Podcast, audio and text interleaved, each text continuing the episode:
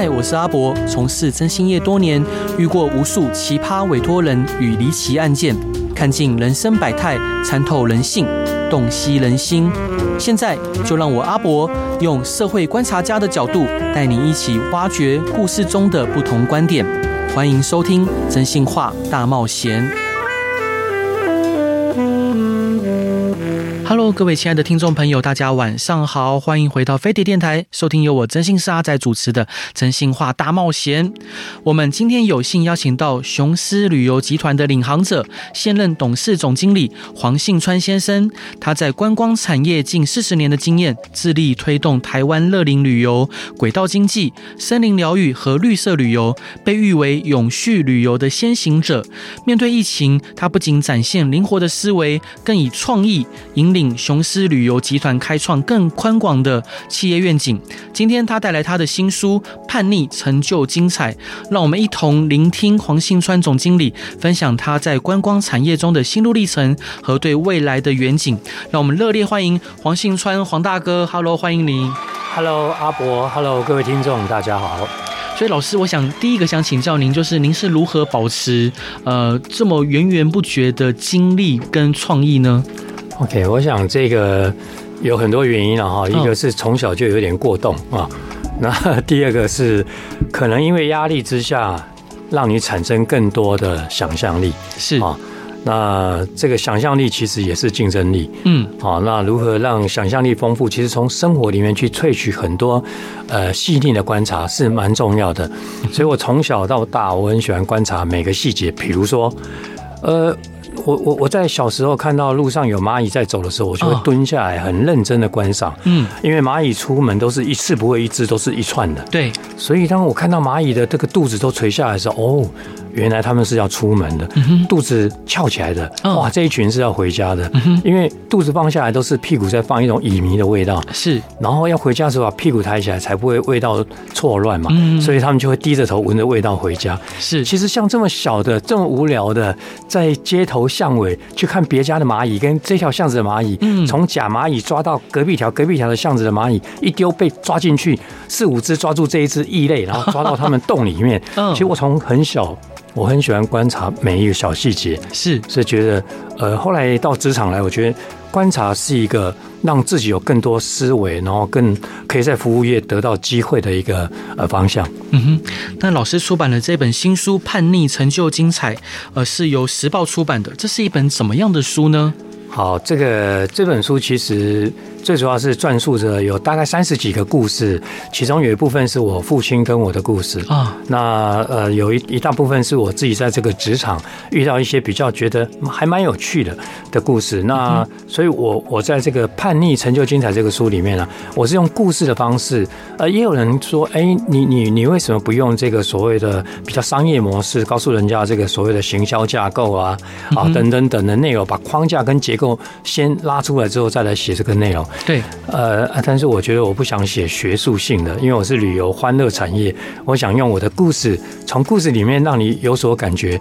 每个人看完一个故事，可能感受到的创意跟思维是完全不一样。那我觉得就达到了目的。如果每个人都一样，那我想我这个变成教科书就没有意思了。是，老师，那我想请教您，就是您是什么样的机缘下投身旅游业呢？因为好像跟爸爸有关。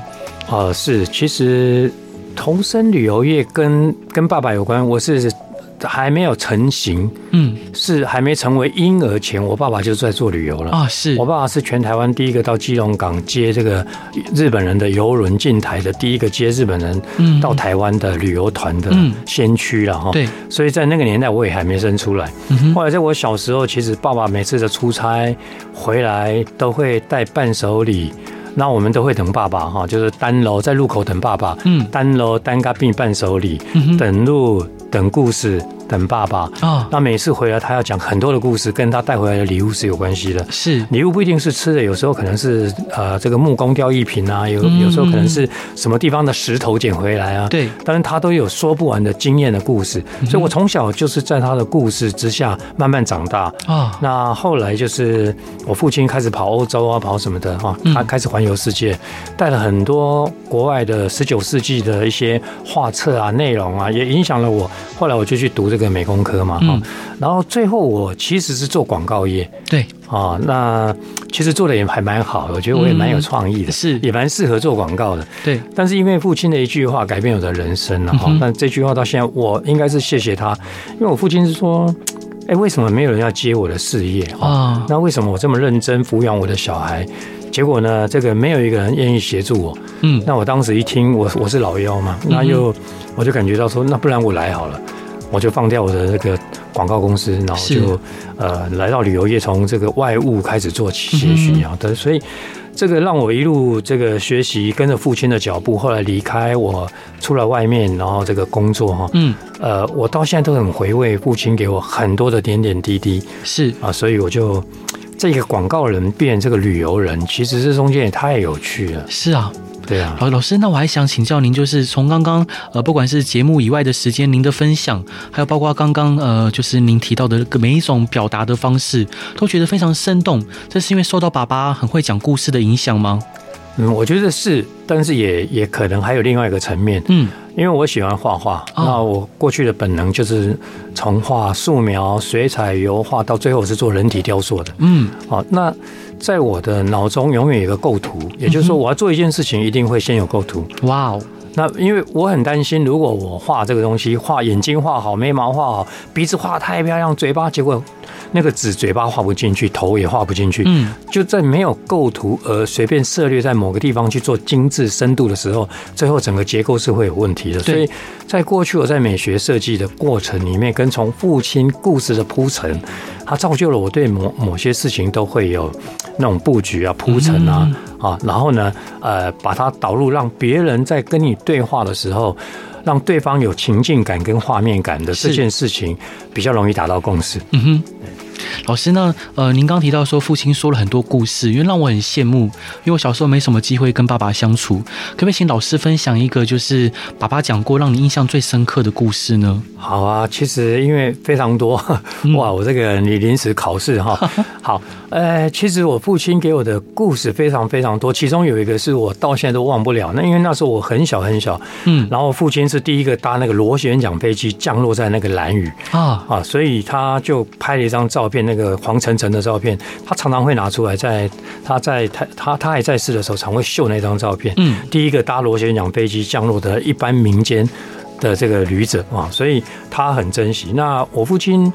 给我们也不是故事，是他真实的生活。他到兰屿呢，他他说有一次他回来，他带了一个盒子，打开了，里面是一艘木雕的兰屿的船哦，雕的非常的精致，图腾还有那个呃摇船的那个那个木头雕像都非常的像哦，而且非常精致。那我说哇爸，那你你真的是火力全开大投资哦？哦没有，我是用一条新乐园换来的啊，是一条新乐园里面十包烟两百根那个。烟就可以换到这么精致，呃，后来我一想，对哈，那那那时候是五六十年前，所以在差不多将近六十年前，以物换物这件事情，在兰屿这个小岛它是存在的。对，那我记得当时父亲的故事是说，不止以物换物，因为当时的确，呃，在这个啊、呃，这个达悟族他们当时呢是这个以。穿丁字裤为主，但是因为当时的环境是这个派出所、警察局要求一定要穿衣服、穿裤子啊，要要所谓当时认为这是一个国民生活须知，对，所以在当地推动他遇到太多瓶颈了，因为当地人就是他的文化跟生活就不是这样的，对啊，所以呃，当地人也非常尊重这个当地的。警察先生哦，所以在派出所两旁的树上面挂了很多的绳子，绳子上面披了很多裤子和很多的衣服。嗯，所以当地居民要经过派出所，一定会把衣服穿好，裤子穿好，走过去之后就脱掉、脱掉、脱掉，再离开哈。所以这个派出所经过的人都有穿，但是一一两边走开来，通通都没有，还是回到丁字裤。是。那父亲在讲这个时候呢，让我。啊，当然跟您一样，也是哈哈哈就笑了。对。后来深深体会，哇，这就是文化，嗯，这就是生活，这就是在在这个岛屿上，他们很真实的啊，这个生活文化的那种展演，嗯，好，还有他们的淳朴，是。啊，他们的认知跟我们整个当时的大台湾，那我是台北长大的，所以以大台湾的这种角度，台北的角度来看，呃，我我们是慢慢理解说，哦，原来。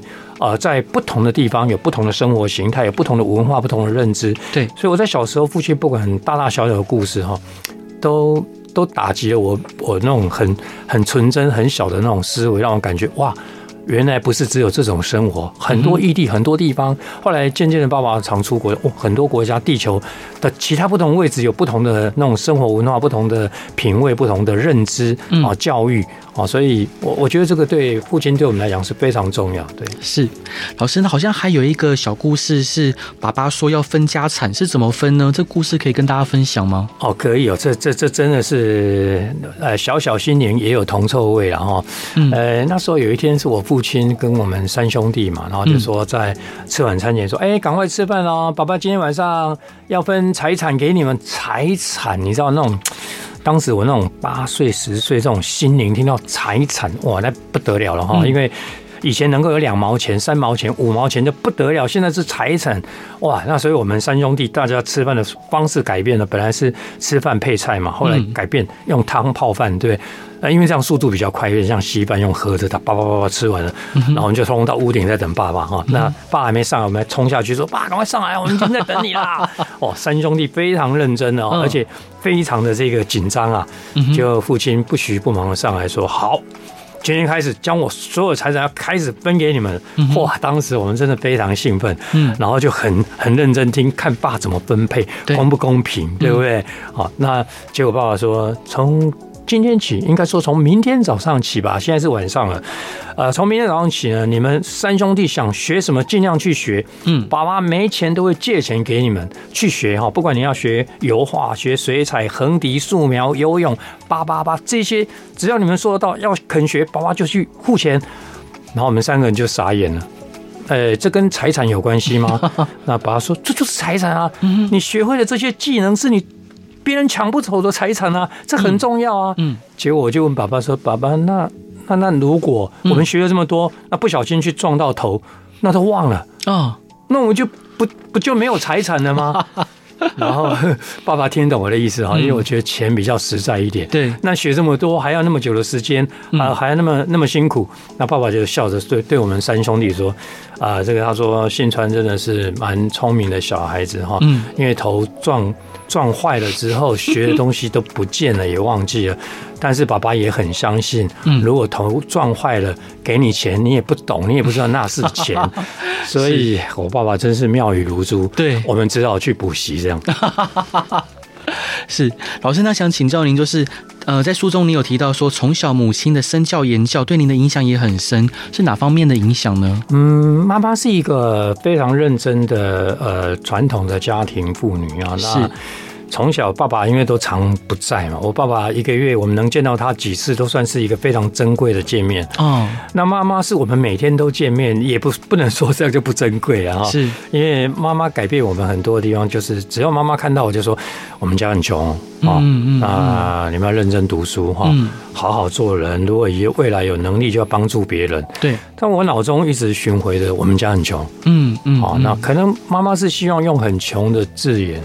让我们感受到那种危机意识，对。啊，那的确在那个年代，呃，家家户户也不是真的像现在的小孩子哈，呃，这样的心灵跟财务上的富有，对。啊，那过去我们深信啊，心灵绝对是富有，因为呃，都是很原始的东西，嗯哼哼，所以妈妈给我很大的一个在心理上，一直到我十七八岁，妈妈都还会说。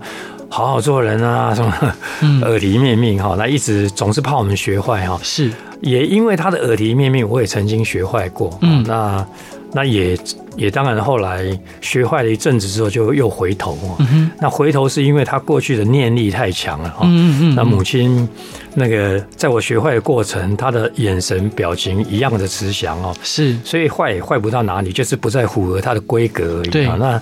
那慢慢慢慢慢，我也长大，也发觉说，的确是这样。就是说，母亲给的这些用词可能不够精准，但是用爱却很深了。是。那当自己结婚有小孩，才发现说，其实那一切那一切，不管是真的假的，嗯，母亲总是希望用最简单的方式，让你在社会上能出人头地。所以这个影响我非常深。这样。嗯。老师，这一段你想要分享给大家的歌是萧煌奇的《阿嬷的话》，为什么想分享这首歌呢？嗯，就是萧煌奇的阿嬷的话，其实像这个歌，我都觉得萧煌奇好几首歌，我在听的时候，我都觉得他都是用生命去唱出来的。对，那在这本书，其实我写我的爸爸妈妈，也就是我的生命。嗯，所以我觉得主要是那个生命的呐喊啊啊，然后他的那种闭着眼睛或张着眼睛的那种情境，让你就算你闭着眼睛听或张眼睛，你都觉得那个张力很够。嗯，而且很有震撼哦，震动力很强。嗯哼，谢谢老师，我们来听这首歌吧。Hello，各位亲爱的听众朋友，大家晚上好，欢迎回到飞碟电台，收听由我征信社阿仔主持的《真心话大冒险》。今天邀请的来宾是以叛逆成就人生无限精彩的黄信川总经理。Hello，欢迎你。Hello，阿伯，各位听众，大家好。老师出版了一本新书，书名叫做《叛逆成就精彩》，副标题是“只有想不到，没有做不到的旅游创意”，是由时报出版的。老师，我想请教您，就是您的书名《叛逆成就精彩》，为何会取这个书名呢？其实这个书名我也想了蛮久的，哦、那我同事也帮我想了蛮久了。后来，呃，想越久越想不出来。嗯、哦，那有一天我就打电话给一位嘴巴这个。算蛮蛮会指导人的，不要讲骂人哈，会指导人的。他是，但是是善意的啦。嗯，呃，有一位先生姓姚，叫姚顺啊。是。那有一天我就打给姚顺，因为我跟他有三十几年的朋友，我说：“哎，姚姚姚大哥。”我要出一本书，他说：“哦，恭喜哦！”啊，他是蛮冷漠。然后我说：“我要把内容给你看一下，怎么样啦？你要不要给我一个点子啊？”呃，他说：“这写什么啊？”我说：“呃，这本书大概类自传吧，写我小时候，我跟我长大之后我做了很多的故事啊，很多的行销案呢。”嗯哼。然后他说：“那不用给我看了，我太了解你了。你这个人就是不服输嘛，这个还有什么？是，所以你的书名，我想就叫叛逆吧。哎，哇，你你这这么肯定，就叫这样啊？”啊！你不服输的个性，我从以前到现在都这样子啊。嗯，哎，我觉得蛮有道理的。我说，哎，姚哥啊，你这个叛逆代表的不是我的形状外形很叛逆，而是我内心的不服输。嗯，然后我的外形是祥和。他说，啊、呃，下一句你想问什么？快一点。然后就说，呃，没有没有，这总不能两个字叛逆，人家以为我是那种什么书嘞，武侠的。他说，哦，后面四个字。我说，哎，来了。他说，对啊，成就精彩。嗯，哎呦，哎，很精准，叛逆，嗯，成就精彩，是哇，姚哥，你果然是一个玩字大师啊，这太厉害了。然后他说什么跟什么啊？那我说，那你为什么不讲叛逆成就非凡？你还没有吧？好，所以，呃，跟他的对话不到五分钟，书名定完了，但是我。是我真的蛮感谢他的，他真的是一个文字大师，而且他本身的行销的功力大过我蛮多的。嗯，所以我我遇到撞墙的时候，都会找这一位，有时候打电话给他有点担心担忧，因为他有时候会念我两句这样子。是，但是我还是面对现实打了个电话给他，所以书名就来了。嗯，老师，那我想请教您，就是您以叛逆叛逆的点子成就您人生无限的精彩，到目前为止，您觉得您最叛逆的想法是什么？啊，我应该叛逆的想法非常非常多哈。然后你要问我说哪几个是最叛逆，我觉得每一个都蛮叛逆的。嗯哼。那只是我在书里面写的大概有三十个故事，有二十几个为叛逆，还没有到很极叛逆。嗯。因为我想写书嘛，不要写的太太极叛逆。如果这本书大畅销之后，再来写叛逆，真的很叛逆啊，是 的的的另外一本书了。所以我目前我觉得呃。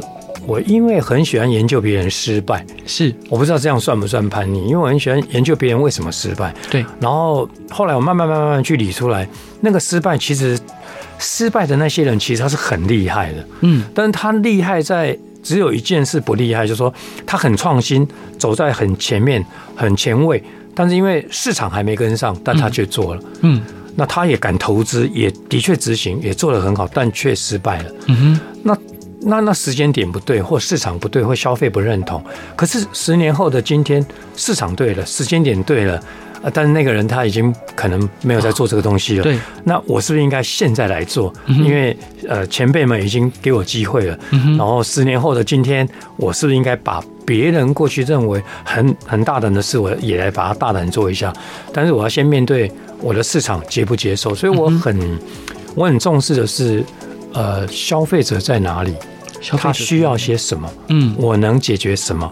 我才会去做产品。是我不会先做了产品，然后去行销，问说他们在哪里，或者告诉自己这个产品是所有人都喜欢，那答案就是没有人喜欢。嗯哼，哦，所以我在思考上可能跟别人有稍微蛮多不一样。那阿伯，你刚刚问我说，哎，觉得哪一个？嗯、呃，我觉得是比较可以拿出来讲啊。是，呃，其实我 很多啦，像我本身来讲，我有很多的那种产品是或消费行为呢，是跟别人不一样的。嗯，啊，比如说我最近最喜欢举的是比较简单举例的，像我先不要讲产品，我先讲生活。嗯，呃，我父亲带我去东京迪士尼的时候。然后两父子去旅游嘛，然后走进到这个迪士尼，我爸爸就说：“哎、欸，我们你看，所有的游客一进迪士尼大门都往右边走。”嗯哼。然后呢，我就说：“哎、欸，是是是，对啊，那遵循方向啊。”我爸爸说：“对，那爸带你走左边。”嗯，爸，那不就不遵循方向吗？人家不是写入园区向右？对，我们左边不是人家逛一圈最后结束要出来？我爸说：“对，所以我要带你体验不一样的体验，是因为你要做的是。”导领者，嗯，但如果你的体验跟所有人都一样，没有差异化，那你怎么跟别人分享？嗯哼，哎，这个老爸说的还蛮有趣的，那我就跟着他哈。果然，我们一进去，每一项都不用排队。啊，是。啊，因为人家还没玩到这一大早，对，所以我们叭叭叭叭叭已经玩掉一半，人家都还没看到那一堆人来，所以呃，基本上就发觉哇，原来相反的走法或相反的思考。你可以看到不一样的机会，是。不一样的风景，嗯，不一样的感受，对，所以不一定要顺着走。啊，这是第一个，就让我很感受深了。不过这里面有一个很很有趣的是，我爸爸他突然说：“哎，信川，你们看到那有个小丑？”嗯哼，我说有啊，在扫地，然后带着小丑的那个装扮，然后穿的那个衣服，啊，有很多星星，花花绿绿的，对，然后边扫地边跳舞。我爸说：“新川，跟着他，嗯哼，啊，我们现在任务就跟他。”该玩了，你玩那么多了，跟着他小丑，我们躲在后面秘密跟踪啊。那我觉得我老爸有时候像小孩子，我就跟跟跟跟跟到这个小丑走到巷子里的时候呢，我爸好像我们躲在巷口看，结果他是 一直跳跳进去之后呢，再倒垃圾。嗯哼，有一个分类的倒垃圾桶，他在那边倒垃圾。对，然后在倒垃圾的过程，他还在跳舞。其实已经没有人看得到了。嗯，但我们是偷看的啊，弄一个眼睛这样在墙角这样偷看。嗯，就他还在跳舞。是，然后我爸就把我拉过来说：“哎。”你看到什么？嗯哼，我说我看到他还在跳舞。嗯哼，我爸说我们看到是一样的，所以你有没有觉得你有学到什么？哇，我说老爸，你不要什么就叫我学到什么嘛。嗯哼嗯嗯，不是你，那你感受到什么嘛？然后我就想一下，因为他常考我，我说哦，我知道你想说什么了。迪士尼是一个卖欢乐的一个企业，对，所以他的打扫的清洁人。就心里就知道他的企业的文化精神跟宗旨，嗯，所以他就是欢乐的一个扮演者、演绎者，对，所以他跳着舞来扫垃圾。可是最重要是，我看到他连在巷巷子里，他还扮演着他欢乐人心的跳舞的小丑的这个动作，是，也就是还没下班，连到乐色都还在上班，虽然没人看到，所以如果八点上班，六点下班。那这中间你应该扮演的角色不能不一样，对，不能因为你在茶水间，不能因为你是在厕所，但是只要是上班，你应该都要这样。所以我爸一听，嗯，那我我觉得你悟出来了，嗯哼，是。哇，好棒的故事，老师。那我想请教您，就是您在雄狮集团董事长的支持下，成立了 JWI 杰森全球整合行销公司，开始跨界整合。这其中的运作模式是怎么样的呢？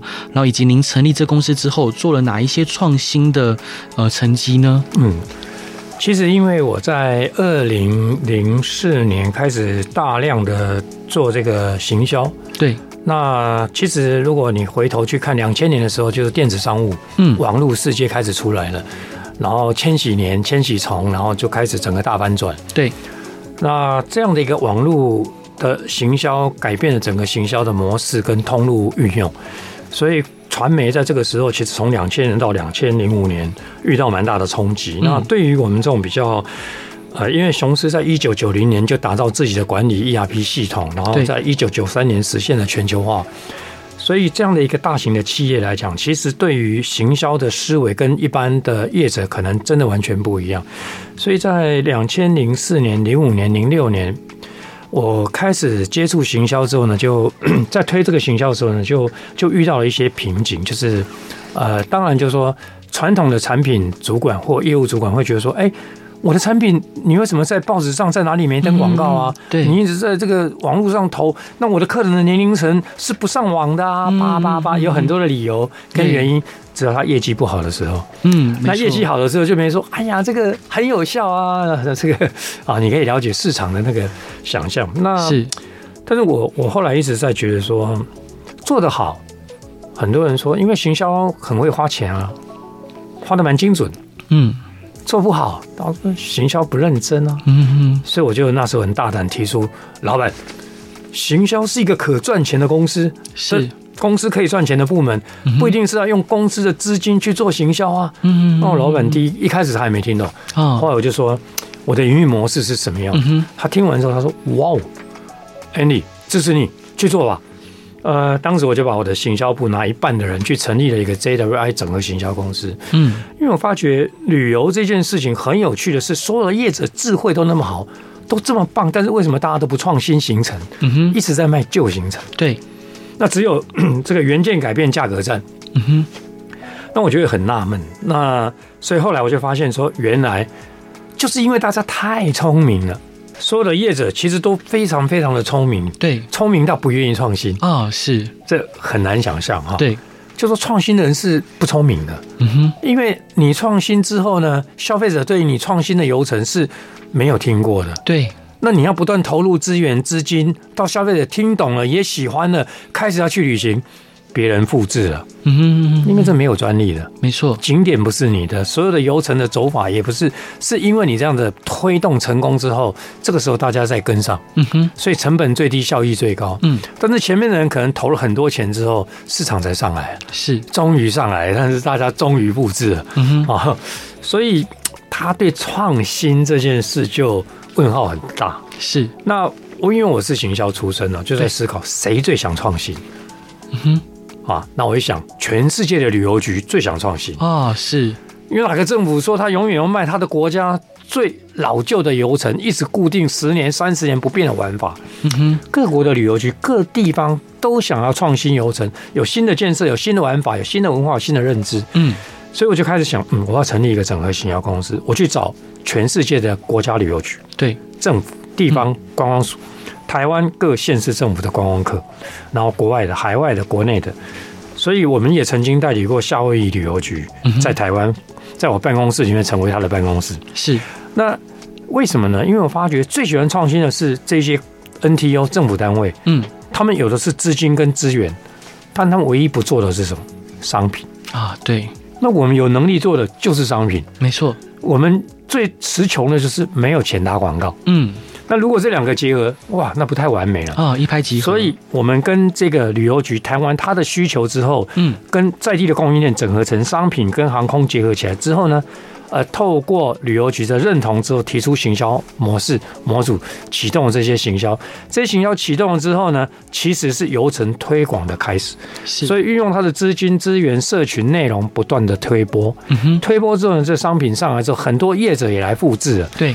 那对我来讲，我的客户最希望他推动的东西被全市场接受并复制，没错，所以他愿意付我更多钱。是，然后我的创新让大家跟着我走，我变领头羊。嗯，但是钱不是我出的啊，是，那我也可以赚很多钱。对，所以我的前前期的努力的资金投放是由各国的 NTO 来做这个推波，嗯，所以在当时有这个理念之后开始推，的确果然成功了。嗯，而且我们也发觉很多地方，就是上面的官方有这个想法，但是底下的市场没有跟上，嗯，所以会变成启动就是结束，是往往要启动一个新的体验。爸爸讲完之后，大家摸了一个球，还有磁场滴，然后打那个那个碎片，然后打完之后，呃，拍完照就结案了。嗯哼，因为它没有任何商品，它只是一个理念启动。对，但是这样的一个呃整合行销公司，却从上游的资源、思维、资金到产业链的整合，到消费者的对话，嗯，它连成由上至下、由下至上的贯穿，是而形成很有竞争优势。嗯，所以也就在二零零七年呢，就成立了这个整合行销公司，一直至今，它。做的非常不错，对啊，是老师，你的分享真的太精彩了。这一段你想分享给大家的歌是张秀清的《车站》，为什么想分享这首歌呢？哦，对，因为在疫情期间，我一直跑车站啊？为什么？我一直搭火车啊 啊！搭了三年的火车，跑了这个无数个车站，嗯、所以我觉得这首歌应该是可以让我最回味这三年，嗯哼啊，最有感感觉的，而且那个车站听起来也会喷泪啊啊是啊，所以蛮好的，是好，我们来听这首歌吧。Hello，各位亲爱的听众朋友，大家晚上好，欢迎回到飞碟电台，收听由我真心是阿仔主持的《真心话大冒险》。今天邀请到的来宾是推动台湾观光不遗余力的黄信川总经理。Hello，欢迎你。嗨，阿伯及各位听众，大家好。老师出版了一本新书，书名叫做《叛逆成就精彩》，是由时报出版的。副标题只有想不到，没有做不到的旅游创意。老师，我想请教您，就是当初您为什么想要做乐龄旅游呢？然后这个跟一般旅游在规划上有什么不一样的地方？好的，我想，嗯，一开始的初衷当然就是因为，呃，企业都有一个叫 CSR 哈，就是说企业社会责任。嗯、对。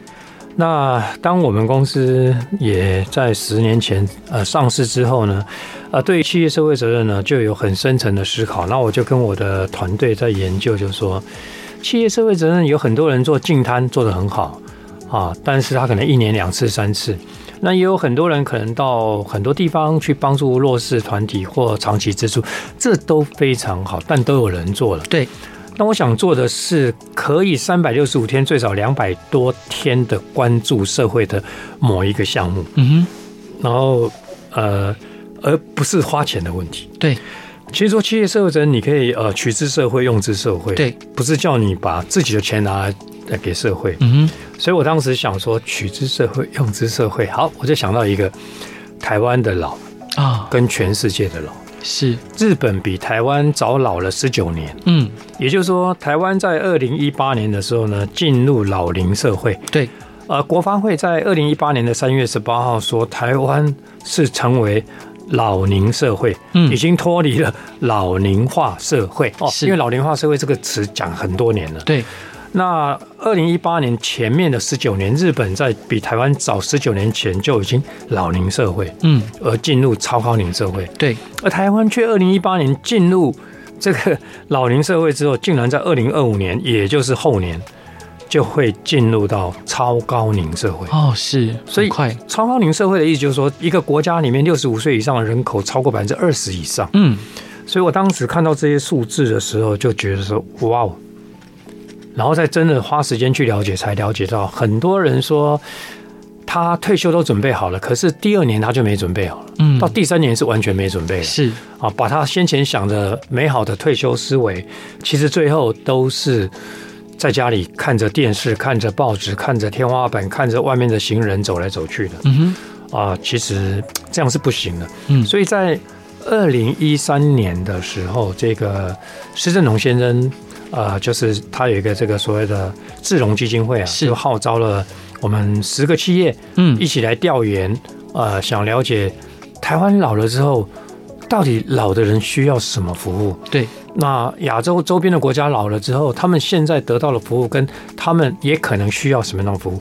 花了三年的时间，每家企业投四百五十万，花了四千五百万，嗯，后来。研究出来之后不得了了，九个字，九个字啊，哪九个字？这一个字你这样想五百万，嗯、我不轻易告诉你。是，因为最后这三年研究下来的确很经典，这九个字。嗯、不过今天听众朋友们，我还是跟你分享哦，是，谢谢老师。因为这个调研出来，竟然是这九个字是一个怕孤单，嗯，好学习，是爱分享，嗯、就是退休人所遇到的三个情境。是，哇，我一想太值钱了啊！哈因为呢，如果这些人愿意走出家里，因为白天小孩子上学了，孙子上学了，儿儿子媳妇去上班了，就他们一个家一个人或两个人对在家里，那怎么办？他就是很孤单呐、啊。嗯，嗯啊，那所以呢，这个时候如果他去旅行呢，跟每次去旅行可以跟二三十个朋友认识，嗯、认识新朋友，他就不会孤单，而且可以增加他的社交圈呢、啊。对，啊，那同样的去旅行跟。后来，二零一八年，这个政府的美德成立很多社区大学、老人大学，叭叭叭这种学校。他们退休之后，也很多人都去了。可是他们觉得老师教的内容跟老师的年龄跟他有点不吻合啊。嗯哼。好，但是他们也很很喜欢去，不是不喜欢去啊。但是他觉得比较没有那种那种感觉嘛。嗯。所以后来我想，哎，旅游可以做到玩中学，学中玩。边玩边学，像这所谓的生态啊、森林啊、文化啊、嗯，在地啊，然后还有一些制造业转型品牌啊，啊，像观光工厂啊，这些都是从前厂后店、前店后厂的转型啊，去参与这几百所的这种观光工厂或者休闲农业发展啊，等等等，这是过去他没有时间可以去体验的。对，但现在退休了，我们来帮他安排，所以让他在玩中学、学中玩的过程呢，快乐学习。嗯，最后呢。他如果去旅游，认识很多朋友，大家都是第一次见面。如果有机会认识熟了两次、三次之后呢，大家聊起天来，你讲你当年多神勇、多厉害，这大家都会给你报语掌声，好厉害！你怎么那么棒？因为你你看，像我们这种有年纪人在家里跟儿子讲，你知道爸以前爸爸爸讲，爸你们新的，可不可以再讲别的？我我已经记穷了，因为我知道的都就是这些嘛。对，但是对小孩来讲，已经听了 N 次同样的故事的时候。你讲了也没成就感，他听了也没有成就感。对，所以出来交朋友，互相有成就感，这多完美啊！是，所以我想，原来旅游是可以完成这个四千五百万的报告啊、哦！是，所以就全心全力的投入这样的一个旅游。但是这里面很重要哦，嗯、呃，想做旅游，有时候你包装的都很符合市场的需求，也刚才我讲的这元素都有了，嗯，可是名字取不好，一样是没有客户。对。我当时取这什么银发旅游，天啊，那个根本没人要报名。对，后来取乐龄旅游啊，也没人报名。嗯，后来什么乐活旅游也没有人报名。哦，那我我我当时就很很错愕，我这么认真想为社会做点，但是呢，却没有得到认同。对，呃，那我父亲就跟我讲说，嗯哼，儿子啊。谁会报名参加你这种旅行团？哦，银发旅游啊，意思讲规车拢转银发，啊，我骑拢老黑啊！你这一开始开始就对我们是不友善的，啊，所以我们怎么可能报名？是后来我左思右思啊，父亲的叮咛啊，我就把这个产品的大的定名叫大人囡啊，嗯，就是我希望这个，因为我自己。曾经年轻叛逆过，十八岁就想搬出去，家里在台北，嗯，学校在台北，想搬家到台北。嗯、我我妈就问我说：“你台北你要搬哪？离离家也不是很远。”嗯，但我就不想住在家里，因为我想当大人，我就是大人，我不想被人家这个碎碎念啊。啊，这个十八岁的时候就搬出去了。是搬出去之后呢，我到二十三岁结婚之后呢，到不到二十八岁我就觉得我后悔了。嗯哼，我为什么不不好好当小孩？我要养家糊口，要为三餐拼命，然后叭叭叭又。有无穷的欲望，买房子、买车子，叭叭叭，这么多事要做，压力大的喘不过气来。嗯，所以我就感触很深啊。然后到我现在就会感觉说，哎，一个人如果退休了，他应该把大人的工作做完，回归到当小孩了吧？是，小孩子无忧无虑，对不对？快乐生活，快乐学习，然后快乐成长，也就是人人的第第三个人生的开始。嗯，所以我就把嗯，对我这样。要做这样一个乐龄旅游，应该把它取名叫“大人囡啊”。嗯哼，然后俱乐部聚是相聚的聚，快乐的在一起。是俱乐部，对。然后取出这个，没想到广告一打不得了，那个哇！现在你知道，我们每天大概有十五部大型游览车出发。哇哦，嗯，而且出去都是两天三天的。是，接受到非常。我们现在大概会员有十七万个这个乐龄会员。嗯，啊，但我们不叫乐龄啊，这个被电电 叫“大人囡啊”。是，啊，这个会员。嗯，呃。但是一开始的时候也很有趣啦，我我的我觉得我一开始推出的时候很受欢迎，那我跑去这个集合点台北车站，然后去看那个报道，哇，这个后好几百人呢，三四百人要去旅游，哦，一大早，结果我去看，哇，怎么都是阿公阿嬷带着孙子啊，嗯哼，我去了解，哎，怎么那么多人带孙子？就是哎呀哎呀，啊你这个小孩子不用上学吗？用嗯啊，这个恁公司不是在讲大人带囡啊，大人囡啊俱乐部啊，所以我拿带孙来去佚佗啊。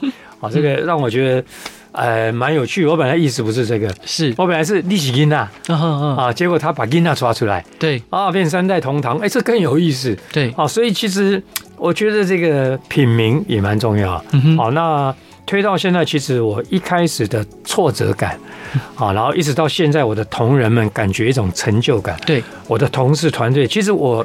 我觉得最近我看我们同事在做这个抖狼音啊，每个人讲起来头头是道，哇，每个人都是很会讲。为什么？因为他们参与这个一长串的这个革命跟发展，他们享受到现在的成就。因为我们把这个商品做好。把商品如何变作品的这件事情，变成同仁在追寻的啊！把产品变作品，那大家在追寻这个东西的过程里面，其实那种成就让同仁们感受到说为社会尽了一份力量。对，所以我们一直在做以人为本的服务创新。嗯，如何让消费者去旅游的过程里面感受到你有不一样的设计跟体验？那这一点。啊，我这最近这一年多来看，我们同事啊，都非常的很有自信，从他们眼神啊，讲这件事情啊，从他嘴角啊，都可以感觉到他们那种成就感。是。那说到这里，我其实还要补充一个啊，我在书里面讲了三十几个这个故事呢。其实最重要有一个事情，我一定要讲一下，就是说，其实一个企业或一件事情要成功，对，它最主要是靠团队。啊，这个没有任何一个人是好棒棒的，对，因为每个人都要好棒棒，这件事情才会变成事情。嗯，如果我只是代表大家发言，不代表这些都是我做的。嗯哼，如果我那么厉害，我就一个人去做就要，嗯，不可能的。对，所以这个是需要驱动整个团队，而团队有共同的目标跟达成同样的目标，这个才可能成就的哈。嗯，所以叛逆成就精彩，其实是在讲团队。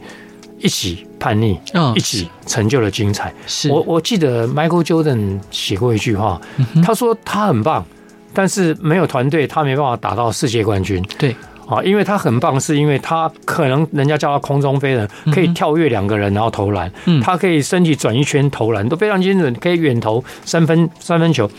但是为什么要团队？如果团队所有人都不把球传给他，他这边一直跳能干嘛？啊，是没错。所以没有团队。嗯哼，这个球打不下去的。对，要打世界杯是团队去打，不会一个人去打的。嗯哼，同样的，嗯，我在想，我这本书主要是鼓励我们的团队。对，是因为整个团队大家的努力，同样的方向，同轴同步，嗯，然后大家共同的努力，啊，达成了很多很有趣的事。是。老师，真的感谢您精彩的分享。最后想请教您，就是您的父亲，呃，在高龄九十多岁的时候，呃，甚至还在带团，带着很多呃长者去日本旅游。然后我也看到老师您是非常充满活力的。那不管是您父亲或您，是如何在呃生命的每一个阶段都保持这么大的热情跟活力？嗯，我想就是。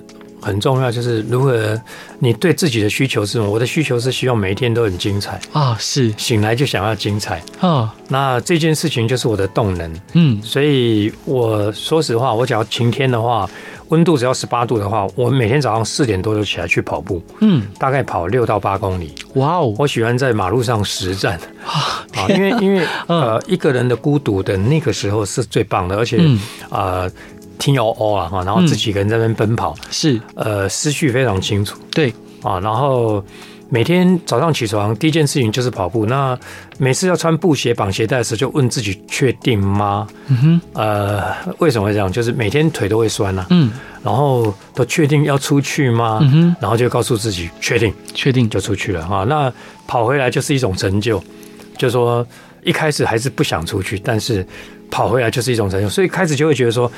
呃，其实会有想怠惰，但是又问自己说：“确定吗？”嗯，又又门开了，又出去了。所以，呃，成就这件事情是人的动能跟动力。好，那那你的动能跟动力会影响到你周边的人。那我周边的人的动能动力也影响了我。对啊，所以我认为团队，呃，跟从家家里到工作的氛围环境，呃，都是一个大家很有动能的团队。所以成就精彩，就是为什么最后我一直认为，嗯，这个书名是可以接受的。叛逆成就精彩，嗯、是真的感谢老师今天的分享，也要再次跟各位听众朋友推荐老师的新书《叛逆成就精彩》，是由时报出版的，副标题是“只有想不到，没有做不到的旅游创意”。老师真的非常感谢你。最后一段你想分享给大家的歌是萧煌奇的《你是我的眼》，为什么想分享这首歌呢？是的，呃，你是我的眼，就是消费者就是我的眼睛，嗯。